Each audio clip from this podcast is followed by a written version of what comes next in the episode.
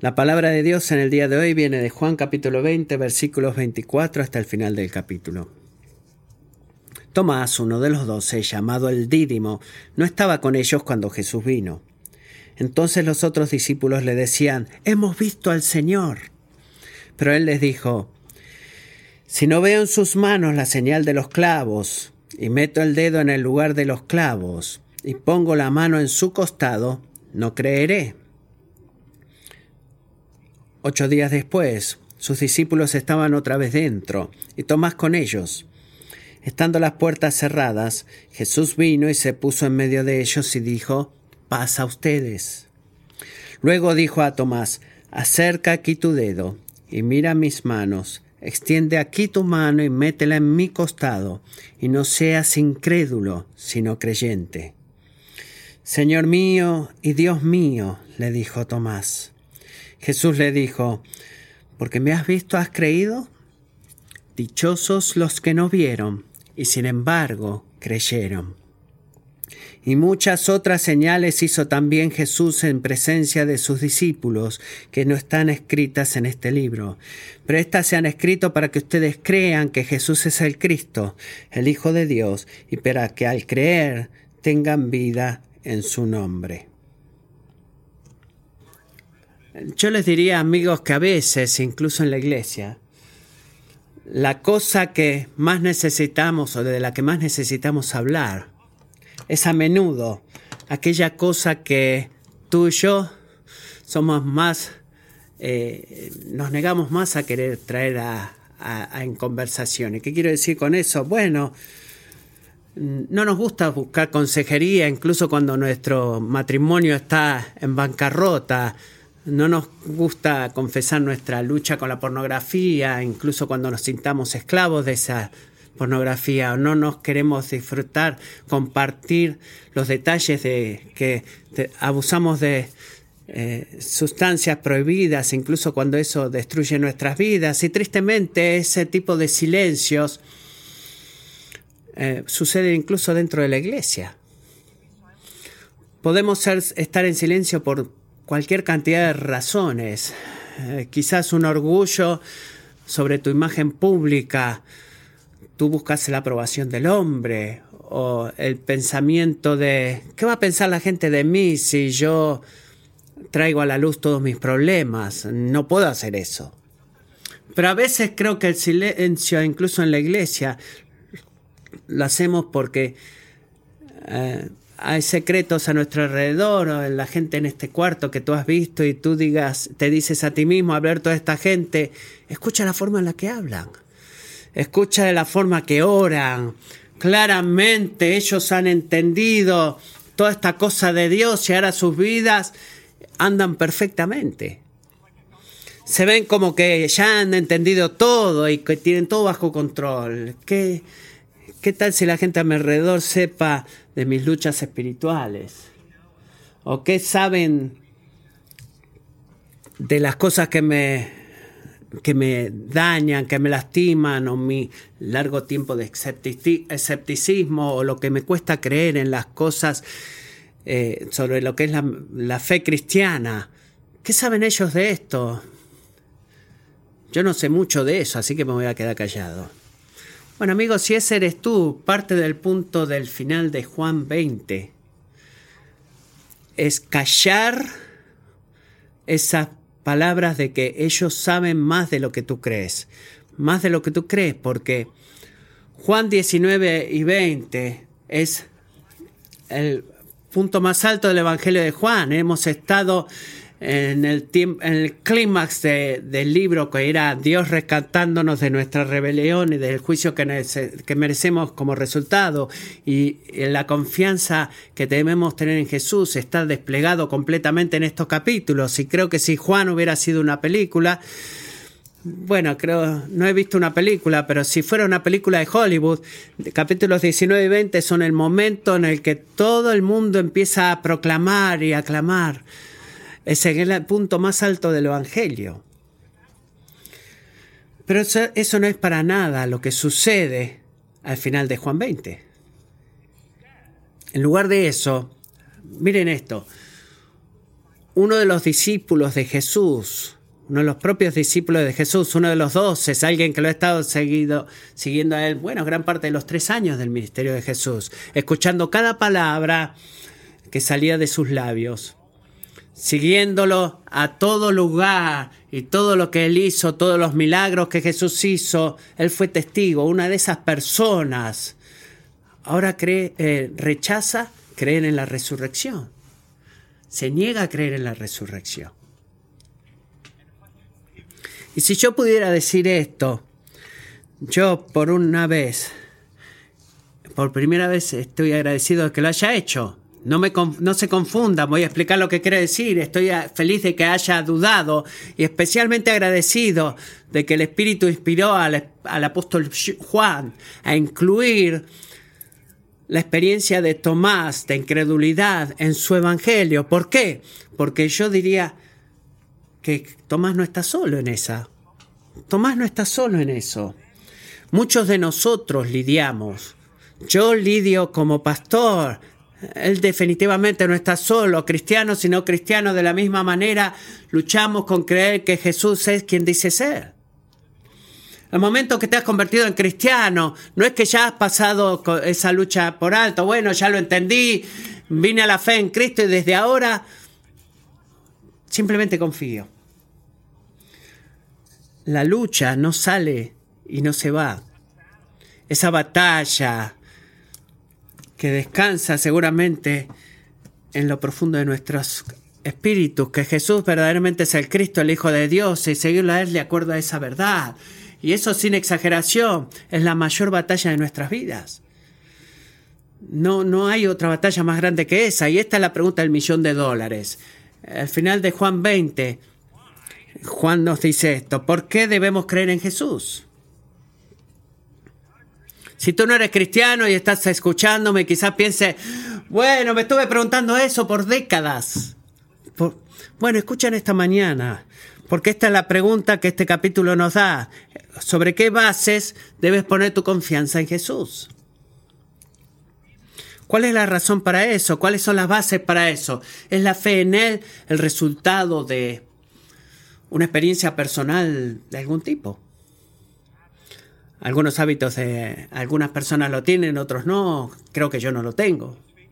Es la fe en Jesús. una pequeña luz en las tinieblas. A pesar de todas las evidencias en lo contrario, tú debes creer.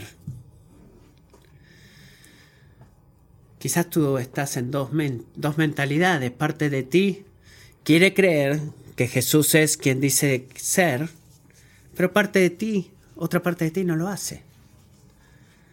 Incluso quizás nadie más sabe eso. Y te sientes atascado. Te preguntas si alguna vez vas a cambiar. Si la fe genuina en Jesús es incluso posible.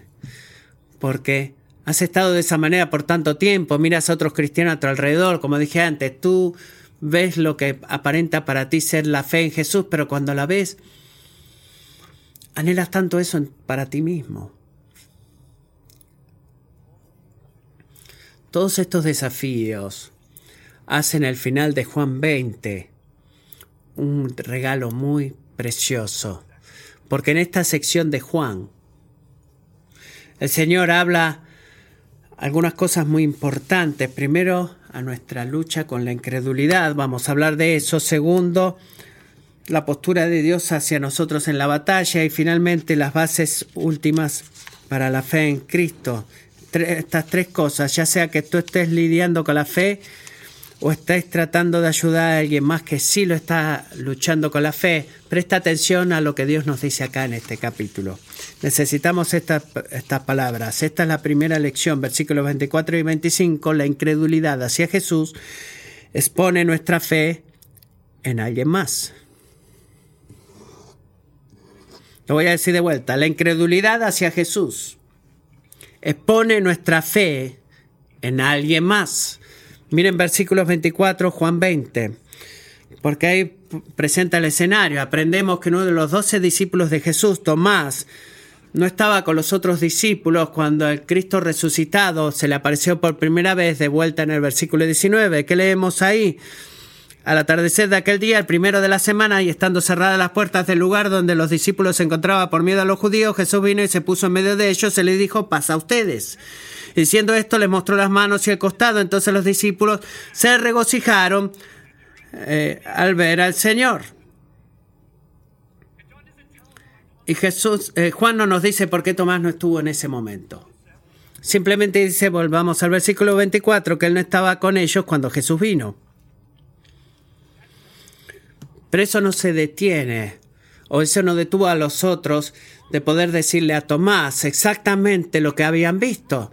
Después de todo, voy de vuelta al versículo 21, que Jesús les mandó a hacer. Como el Padre me ha enviado, así también yo los envío, así los envío a ustedes a hacer qué, Jesús, a decirle al mundo lo que ustedes han visto y escuchado hablar la realidad de la vida de muerte y resurrección de Jesús y la, la, salvación que ganó por nosotros. Y por eso en el versículo 25, versículo capítulo 20, entonces los otros discípulos estaban haciendo exactamente lo que Jesús les había cargado y encomendado a hacer. Tomás, hemos visto al Señor. Verdaderamente lo hicimos, hombre. Eh, él está vivo. La, la cruz no fue el final de todo. Todo lo que Jesús dijo acerca del poder indestructible de su vida, de que no era solamente un hombre, sino el Hijo Eterno de Dios, vestido en, ropas o en un cuerpo humano, era todo verdad, es todo verdad. proclamaron la palabra verdadera del Salvador resucitado a Tomás como el Señor los escogió como embajadores para que hicieran. Lo mismo que para cada cristiano en este cuarto. Y debido a, a su testimonio como testigos visuales y que estaban tan convencidos y Tomás les creyó en el segundo, ¿verdad? No. No, porque, bueno, quizás estaba en su incredulidad como muchos de nosotros también. Él no les creyó para nada. Miren versículo 25 lo que dice. Si no veo en sus manos la señal de los clavos y meto el dedo en el lugar de los clavos y pongo la mano en su costado, no creeré. Esa palabra que traducimos como creeré, son dos palabras en el idioma original. Es la negación más fuerte posible en griego y significa ciertamente nunca, ciertamente no creeré, juro que no creeré.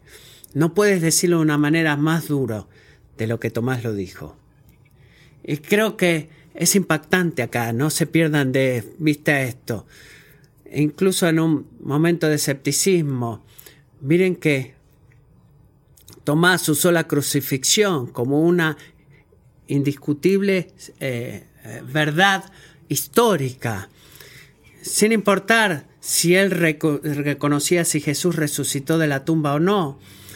Bueno, sé que esto sucedería debido a qué? A los clavos y la herida en su costado. Y como muchos en el Evangelio de Juan que hizo Tomás, él está hablando más de lo que sabía, mejor de lo que sabía. Apocalipsis 5.6 Miré entre el trono con los cuatro seres vivientes y los ancianos a un cordero de pie, como inmolado.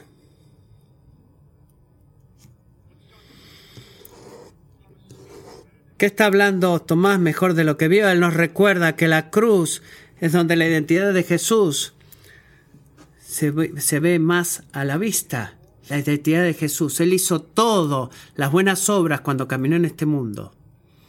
Pero la cruz es donde podemos ver a Jesús por quien verdaderamente Él es. El Cordero de Dios que quita el pecado del mundo. Así que Tomás explicó algo de manera exactamente eh, correcta, que Él siempre iba a ser conocido por sus heridas. Si tú sabes, quieren saber quién es Jesús, tienes que mirar a la cruz. Porque es ahí donde está el peso de su gloria y donde es más claramente visto. E incluso de haber visto eso correctamente, es, el Tomás tenía algo más que estaba incorrecto y mal. ¿Y qué es eso? Bueno, que la palabra de Dios le comunica, es comunicada a él por, un testigo eh, apostólico, perdón, autorizado, que le dice hemos visto al Señor y Tomás rechaza creerlo. Él rechaza creer a esa voz autoritativa apostólica. No es lo suficiente bueno, no hay evidencias suficientes. Él solamente iba a creer, piensen en esto, bajo sus términos y no los términos de Dios. Su fe está edificada en el razonamiento humano, en lo que es el propio poder de la observación física que le dice a él acerca de Dios en lugar de lo que Dios ha revelado de sí mismo. Las únicas cosas que eran verdad en el, libro de Tomás, en otras palabras, son las cosas que Tomás em, empíricamente ha verificado a través de su experiencia personal. Son las únicas cosas que pueden ser verdad. Y yo diría que parte de eso suena noble, como algo noble, especialmente para nosotros. Eh, no voy a seguir a la multitud, voy a descubrir las cosas por mí mismo, solemos pensar, ¿verdad? Es como verdaderamente un pensamiento americano el de Tomás. Pero amigos, es fundamentalmente arrogante.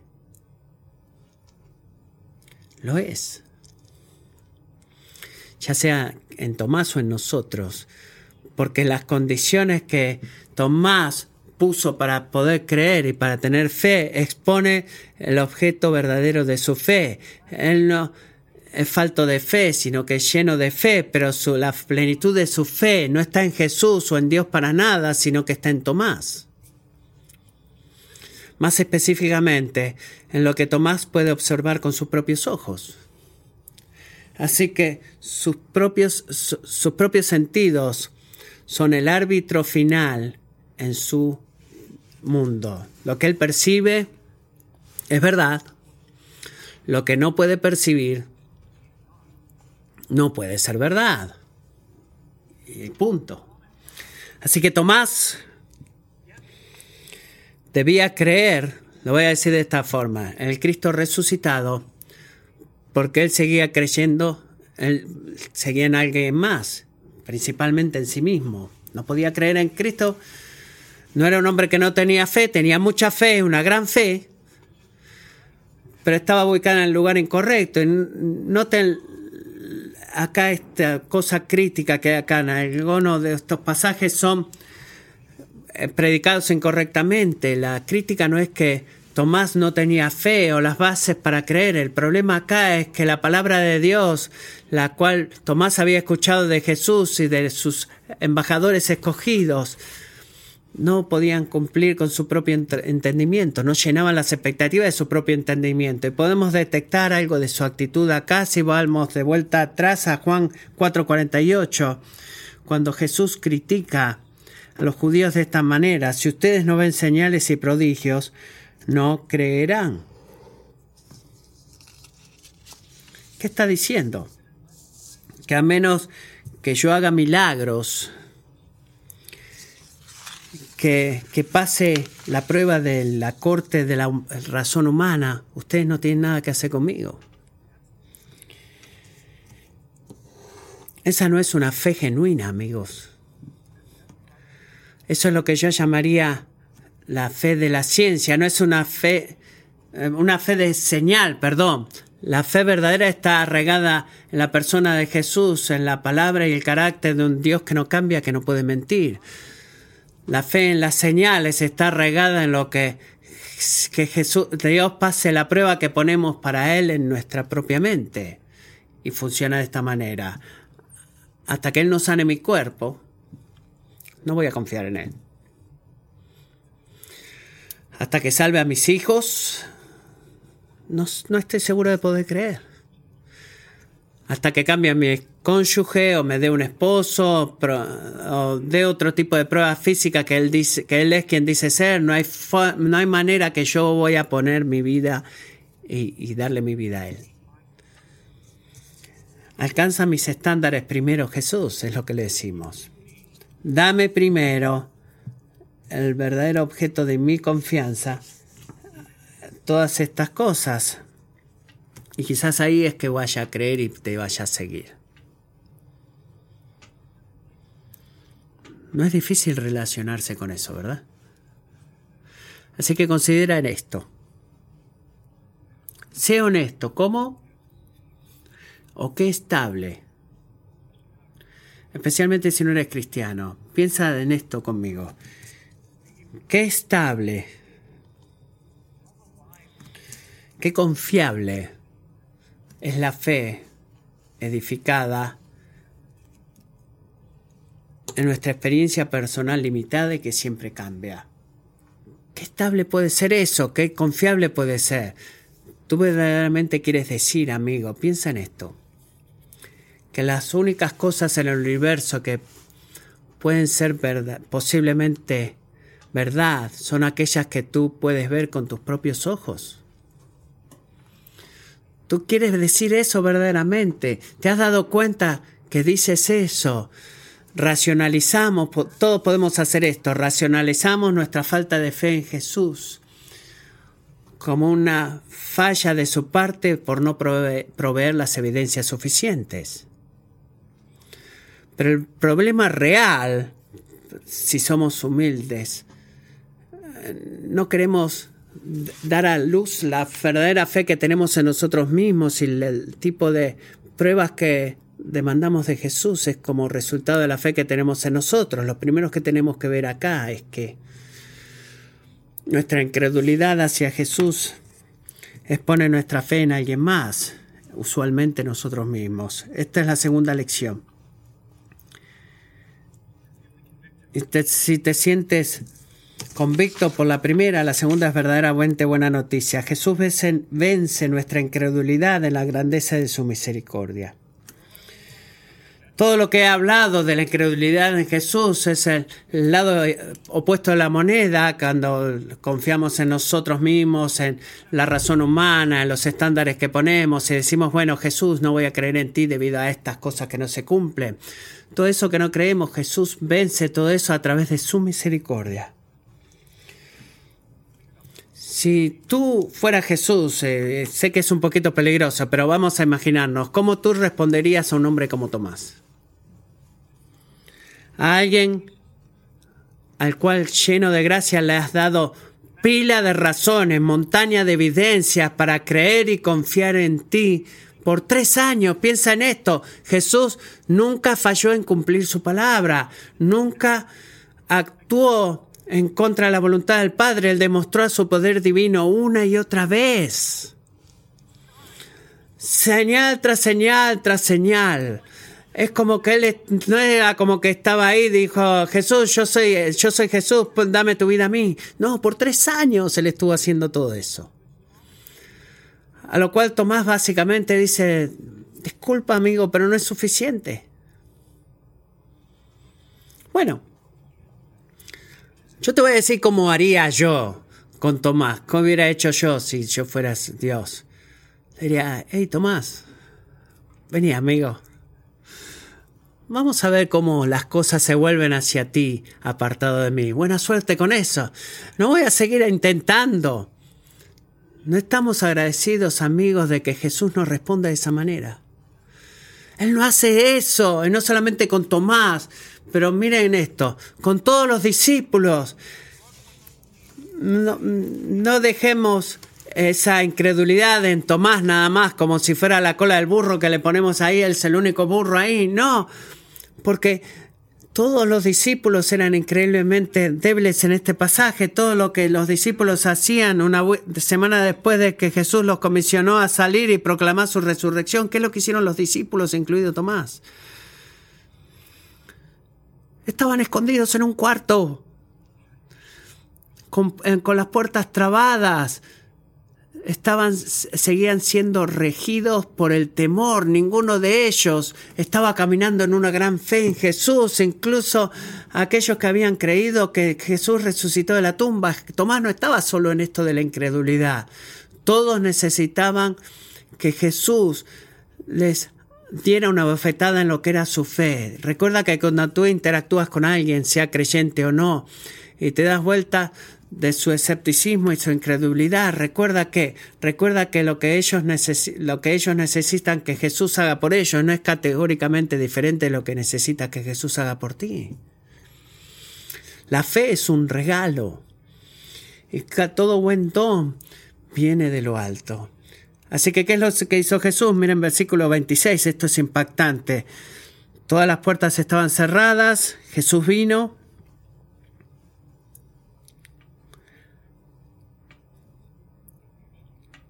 ¿Qué imagen es esa?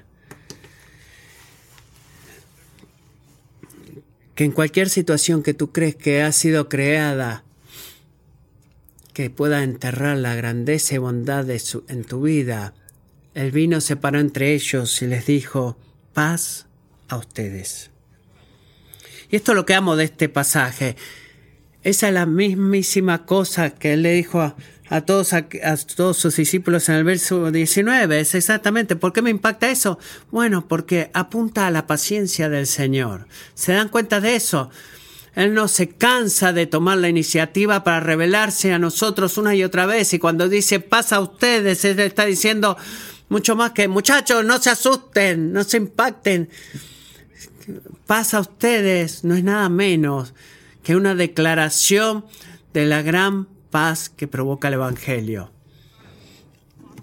No solamente pensamientos en una oración de, eh, de algo que necesita un cambio constante, no, pasa a ustedes, es una promesa firme, una realidad inamovible de una relación restaurada con nuestro, con, nuestro Creador, perdón, a través de la vida, muerte y resurrección de Jesús.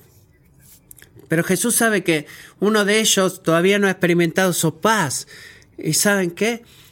Él nos necesita que Tomás fuera como, actuara como hombre y que entrara ahí y dijera, hey, ¿cómo estás? Él sabía exactamente lo que Tomás había dicho la semana pasada. Él no necesitaba que Tomás se lo repita. Salmo 139, 4. Aún antes de que haya palabra en mi boca, oh Señor, tú ya la sabes toda. Él estaba íntimamente al tanto del escepticismo de Tomás y de la incredulidad. Versículo 27, luego dijo a Tomás, acércate aquí tu dedo y mira mis manos, extiende aquí tu mano y métela en mi costado. Piensa en eso.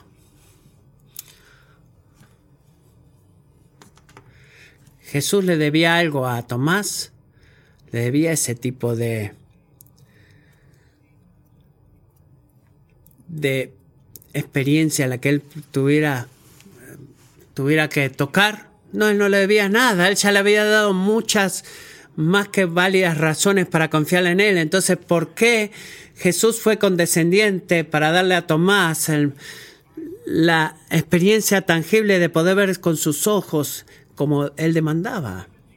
No porque Jesús estaba siendo débil, débil o suave, él no está acomodando su incredulidad, él no está ignorando y pasando por alto su incredulidad.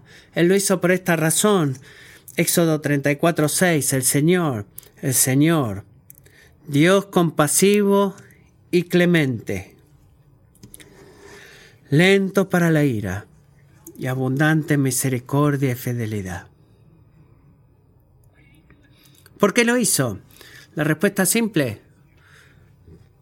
Porque él sentía misericordia hacia Tomás.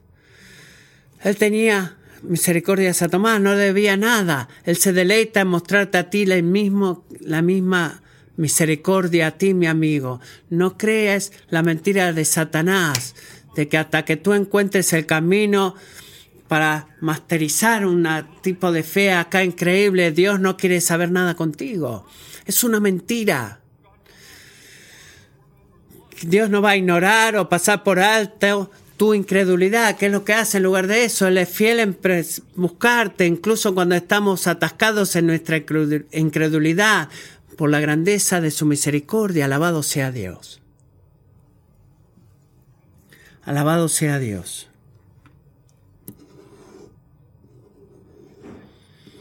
Cuando tú y yo experimentamos incredulidad y decimos, bueno, no voy a ser más amigo contigo, Jesús dice, Tú eres incrédulo, Él toma tu mano. Y eso es increíble.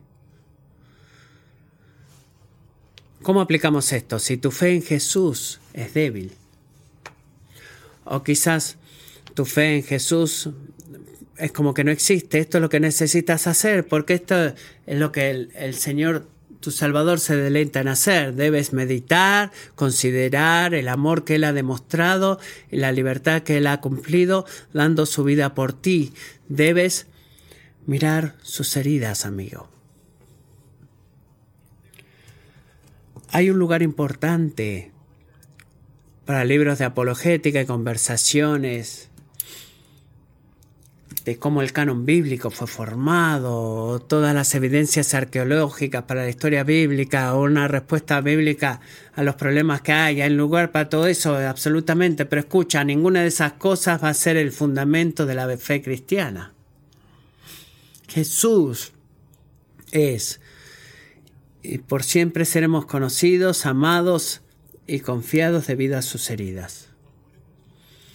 ¿Qué es lo que revelan sus heridas cuando miramos sus manos? ¿Qué es lo que vemos ahí? La buena noticia, la, mente transformadora y realidad de mente transformadora y corazón, que cuando nosotros éramos pecadores, Cristo murió por nosotros. ¿Por qué? Para que todos aquellos que se arrepienten de su pecado y miran a Jesús para liberación de la ira que merecemos puedan recibir el don increíble de vida abundante en Dios como herederos de Dios. Eso es lo que vemos. Así que Jesús no le dijo a Tomás, tienes que hacer una elección, no te pierdas esto. Versículo 27.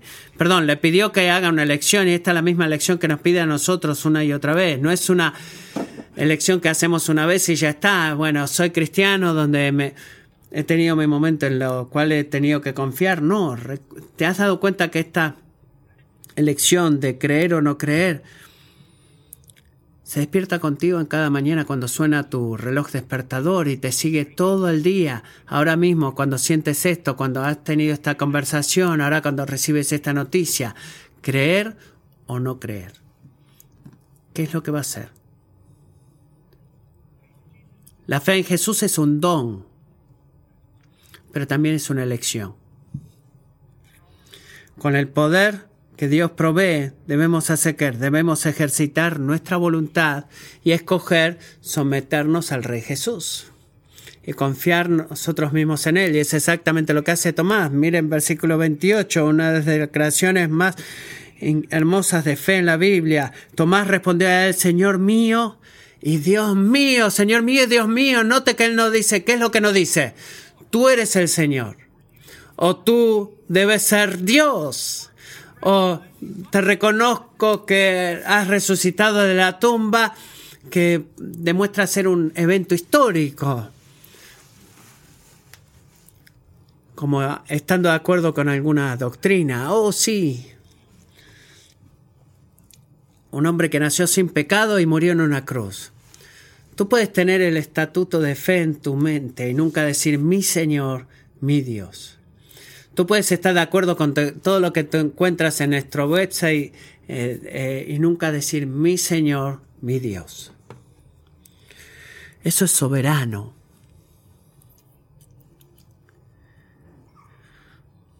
Pero es lo que dijo Señor, eh, Tomás.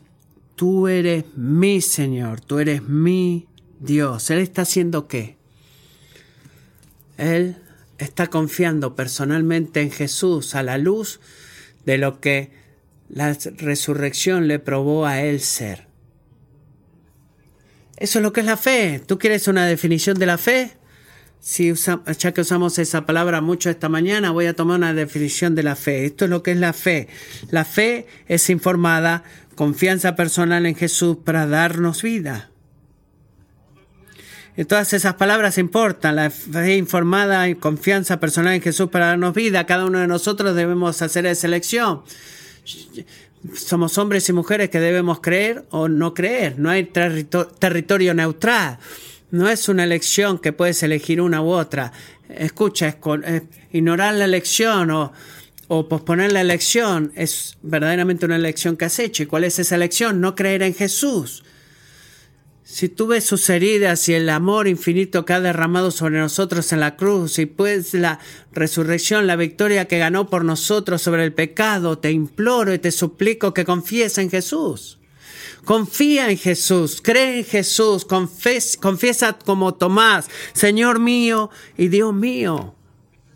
El cristiano, cuando tú te encuentres con alguien, vamos a seguir trayendo aplicaciones en esta categoría que está lidiando con la incredulidad o el escepticismo. Sigue el ejemplo de Jesús. Sé misericordioso, sé compasivo. No digas, ah, bueno, debes tener fe, deja de molestar con todo eso. No, no creas que tú debes responder todas sus objeciones hacia la fe. Ayúdalo donde tú puedes, pero más que nada, apúntalo a Jesús. Apúntalo a Jesús, dígale dile de la abundante vida que tienes en Él, habla de, de sus manos eh, heridas. No es apologéticamente inteligente que, va que tú vas a decir va a llegar el día en que el alma de un hombre y una mujer creerá. No, es la belleza de Cristo y el Evangelio de salvación lo que hace que una persona se salve. Muéstrale eso, háblale de eso. Jesús vence nuestra incredulidad en la grandeza de su misericordia. El último punto, la última lección es la fe que da vida tiene sus raíces en la palabra de Cristo. La fe que da vida tiene sus raíces en la palabra de Cristo. Recuerden de dónde venimos. La incredulidad en Jesús expone la fe en alguien más, especialmente nosotros. ¿Cómo respondes en responde a eso? Jesús vence nuestra incredulidad en la grandeza de su misericordia. Nosotros debemos hacer lo mismo. Pero luego una vez que la incredulidad ha sido vencida, ¿qué es lo, en dónde está nuestra fe arraigada y cimentada? Bueno, es por eso que este último pasaje es importante. Mira versículo 29. Jesús inmediatamente afirma la autenticidad de la fe de Tomás, pero nota que lo hace de una forma que apunta a todos nosotros al fundamento verdadero de nuestra fe. Porque me has visto, has creído está hablando en singular, está hablando a Tomás, dichosos, plural, los que no vieron y sin embargo creyeron. Bueno, debemos pensar cuidadosamente acá, porque no queremos escuchar lo que Jesús no está diciendo. Jesús no está diciendo que los discípulos que creen en Jesús o creyeron en Jesús porque lo vieron físicamente, físicamente no, eh, no son salvos o son menos, a que su fe es sospechosa. Él no está avergonzando a la fe por la vista, sino que en realidad lo que está haciendo es, nos está urgiendo a nosotros a localizar nuestra fe, no, no nuestras experiencias personales de lo que podemos ver con nuestros propios ojos, sino que en arraigar nuestra fe en el fundamento y la base de la palabra de Dios. Mira el versículo 30.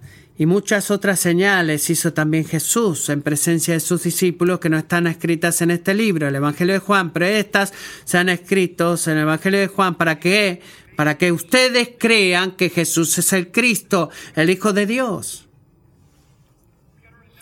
Debe recordar acá que de qué oró Jesús antes de morir. Juan 17, 20 hablando con su padre, pero no ruego solo por estos. ¿Quiénes son estos? Los discípulos a su alrededor que él podía ver con sus propios ojos. No ruego solo por estos, sino también por los que han de creer en mí por la palabra de ellos. ¿Pueden ver eso? ¿Cuál es el punto? Bajo la inspiración del Espíritu Santo, el apóstol Juan, que quien escribió este libro que hemos estado estudiando por gran parte de dos años, él se, él se convirtió en la respuesta a la oración de Jesús. Es el punto, que la intención divina para que estudiemos y leamos y meditemos el Evangelio de Juan es la fe en Jesús. Es el, el propósito principal de este libro, que es esto es lo que significa aquellos a los que Jesús dice no han visto y han creído. Estamos hablando del versículo 29, dichosos los que no vieron y sin embargo creyeron. Esas personas no son aquellas que tratan la fe en Jesús como un tipo de luz en medio de las tinieblas. No, no ten eso. No puedo ver Jesús. No tengo ninguna razón para creer que Él es quien dice ser pero igual voy a creer. No. La fe no es ni nunca será una pequeña luz en las tinieblas. La fe genuina es una respuesta a la luz de la palabra de Dios. No es una pequeña luz en las tinieblas, es una respuesta a la luz de la palabra de Dios, lo que Dios ha dicho en su palabra, no lo que tú y yo físicamente podemos ver. Ese es el fundamento de nuestra fe. Lo digo de esta manera, escuche cuidadosamente. La luz da alternativa a la arrogancia de no creer. Y es la humildad de la fe la que está arraigada en la relación divina. La fe no es una persona real, no es algo que Jesús tiene que decir, no sin importar lo que pasa en mi vida, voy a seguir creyendo. No, no, verdaderamente no. ¿Qué es la fe? La fe es informada, confianza personal en Jesús porque es que el Cristo, el Hijo de Dios. ¿Qué significa de que Él es el Cristo? Significa que Él es el ungido enviado por el Padre para hacer bien todo lo que el pecado ha hecho mal. ¿Qué significa ser el Hijo de Dios? Es el enviado de, Dios, que no es nadie más que Dios mismo, vestido en, un cuerpo humano, es la luz del mundo. noten que la palabra de Dios en el Evangelio de Juan en particular apunta no a convencernos de creer en Jesús, por el bien de convertirnos en una persona de fe, o una persona espiritual, o una persona religiosa, o una persona que va a la iglesia. No, nos lleva a creer en Jesús. Miren el versículo 31, la gran recompensa de la fe en Jesús es tener vida en su nombre, no solamente vida en el cielo. Te unes a Jesús y cuando abras, abras la puerta del cielo vas a recibir una tarjeta de entrada gratis para el cielo. No, no es vida en ese momento, sino vida ahora y en ese momento. Amo al pastor Tim Keller como describe esto, eh, dándole sentido a Dios. Solo a través de la fe en Jesús vas a encontrar un significado que el sufrimiento no puede quitarte. Una satisfacción que no está basada en las circunstancias. Y una identidad que no te oprime o excluya a otros. Una esperanza que puede enfrentar cualquier cosa y una justicia que no crea nuevos opresores. Esas no son bendiciones, y podríamos seguir, no son bendiciones que Jesús da apartado de sí mismo, como si fuera un tipo de fuente, fuente de genio divino, un vendedor de, dones espirituales, no. Tenemos la vida que podemos tener porque lo tenemos a Él. La luz de la fe en Jesús es lo que dice el versículo 31, en su nombre, tener vida en su nombre. La vida en Jesús es tener vida en su nombre, es el objeto de nuestra fe, aquel en quien confiamos, y Él es la recompensa de nuestra fe, la bendición que recibimos como resultado de nuestra confianza. Su paz se convierte en nuestra paz, su gozo se convierte en nuestro gozo, su santidad, nuestra santidad, su riqueza, nuestra herencia, su justicia, nuestra justicia, su acceso al Padre, nuestro acceso al Padre. La vida, en otras palabras, que el cristianismo te ofrece. Escucha esto si especialmente estás lidiando con el cristianismo. La luz que el la vida que el cristianismo te ofrece no es remotamente una versión limpia de la vida en ti mismo. O una forma de tener más vida en este mundo. Es vida en Jesús, amigo. El confort y satisfacción eternos de conocerlo y servirle a Él. Es la vida que de la cual Juan está hablando. Es la vida para la cual Dios nos ha creado a disfrutar y nos persigue y nos busca ahora si estás dispuesto a, a apartarte de tu pecado y confiar en Él. Así que ¿dónde vamos a encontrar vida? ¿Dónde vamos a fortalecer nuestra fe en Jesús?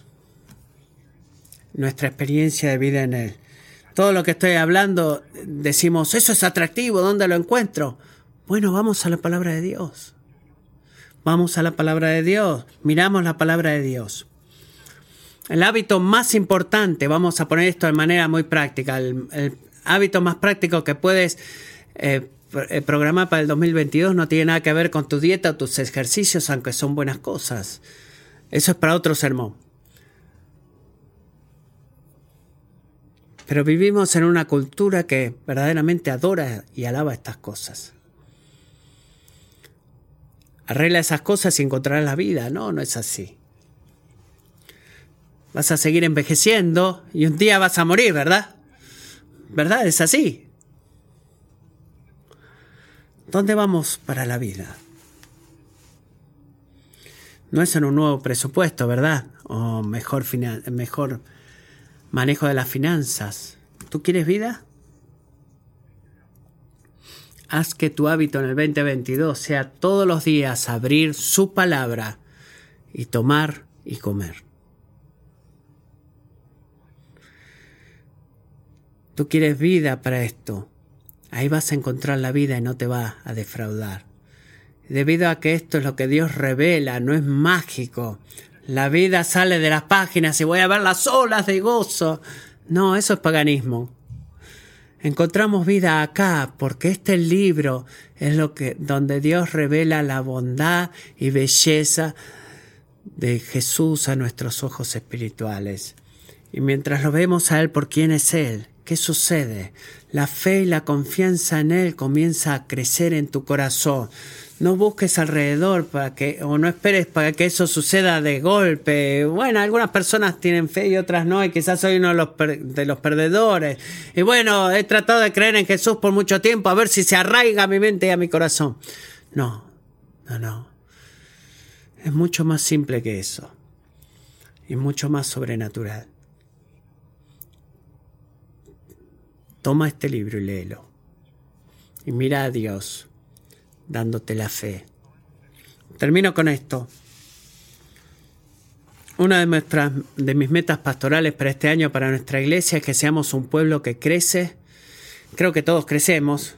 Eh, en leer buenos libros cristianos que nos ayuden a entender y aplicar correctamente la palabra de Dios. Así que quiero concluir esta mañana, antes de cantar. Este es un final un poco diferente de la mayoría de mis sermones. Eh, exaltando algunos libros para ustedes que revelan este principio bíblico que acabamos de ver. Así que déme, denle estos cuatro libros rápidamente. El primer libro que recomiendo es por William Taylor y se llama Una serie de estudios bíblicos de uno en uno. Fe en Jesús crece en el alma del corazón de Dios. Ese es el punto versículo 31. Si quieres escuchar, eh, ayudar a un amigo que todavía no ha confiado en Jesús, ayúdalo a leer el Evangelio de Juan contigo, invítalo a leerlo y luego usa el libro de Taylor para que te guíe en tus, este, en tus libros. Y si tú vas a la librería, vamos a poder darte ese libro gratis si así lo quieres. Esta es la segunda recomendación, es un libro más viejo pero no en un inglés, en inglés antiguo, no. Bueno, es un dinosaurio, no. Es por Randy Newman que se llama Cuestionando el Evangelismo. Si lees la Biblia, incluyendo a Juan, notarás que Jesús a menudo responde a la incredulidad a su alrededor en la forma de preguntas, que invita a otras personas a su alrededor a pensar las razones por su incredulidad. Y Randy hace un gran trabajo explicando en este libro cómo tú puedes seguir su ejemplo y unirte en conversaciones muy, de mucha ayuda para escépticos. Y este es el tercer recurso por Kevin DeYoung que se llama Tomando a Dios por su palabra. ¿Por qué la Biblia es noble, necesaria y suficiente? ¿Qué significa para ti y para mí? Es un gran título. Si tú luchas con creer en la, que la Biblia es verdad, o esta idea completa, bueno, estás diciendo que Dios puede perfectamente comunicar su palabra a través de las palabras de hombres imperfectos. espera un momento, ayúdame con eso. Si piensas de esa manera, toma este libro de Paul de Jam, porque es eh, valioso y válido. Y es final, recursos finales por Greg Gilbert, otro pastor que se llama Seguridad, Seguridad. Y este es un libro que fue escrito principalmente para cristianos que están eh, luchando, ya sea que crees, eh, si crees o no que Jesús es el Cristo. Si tú estás cuestionando la autenticidad de tu fe, el libro de Gilbert te va a ayudar muy bien. Así que pueden ver esos libros en la biblioteca. Esto es lo que tenemos que tomar de este capítulo, en cualquier grado, cualquier grado en el cual tú estés lidiando o luchando para creer en Jesús, en cualquier situación. No desesperes, no desesperes, no ocultes, no trates de tapar esa incredulidad, ni trates de esconderla de la gente a tu alrededor, no huyas de Dios. Ve a Cristo en su misericordia porque se deleita en hacer por ti lo que hizo por Tomás. Y haz una prioridad de buscar en la palabra de Dios, lee la palabra de Dios, medita en su palabra, estudia su palabra, para que la fe que da vida sea arraigada, está arraigada en la palabra de Cristo, esa se arraiga en tu corazón. Y esta es mi oración para nosotros. Kingsway, 1 Pedro 1, 8, 9. Este es el dulce fruto de, de una realidad de dar, de confiar en Cristo y que te da vida. Dice, a quien sin haber visto ustedes lo aman, y a quien ahora no ven, pero creen en Él, y se regocijan grandemente con gozo inefable y lleno de gloria, obteniendo como resultado de su fe la salvación de sus almas. Señor, por favor, harías eso. En mi corazón, en el corazón de mis amigos. Señor, queremos ser un pueblo que ve en donde estamos atascados en áreas de incredulidad, duda o escepticismo. En esas áreas, Señor, en lugar de quedarnos callados en silencio, Clamamos a ti por ayuda. Señor, te pedimos ayuda, ayuda para tu pueblo. Gracias que cuando hacemos eso tú te unes a nosotros con tus heridas. Nos muestras tus cicatrices, las páginas de tu palabra. Tú eres gentil, amable tierno. Y no ignoras nuestra incredulidad, sino que nos, nos buscas en medio de ellas, dirigiendo nuestros sentidos a ti. Señor, como pueblo, somos movidos por nuestras emociones y ayúdanos a que en lugar de eh, afianzarnos en nuestras emociones, nos afiancemos en la roca que es tu palabra. Gracias porque la palabra hecha carne y la palabra leída siempre vuelve a ti. Amén.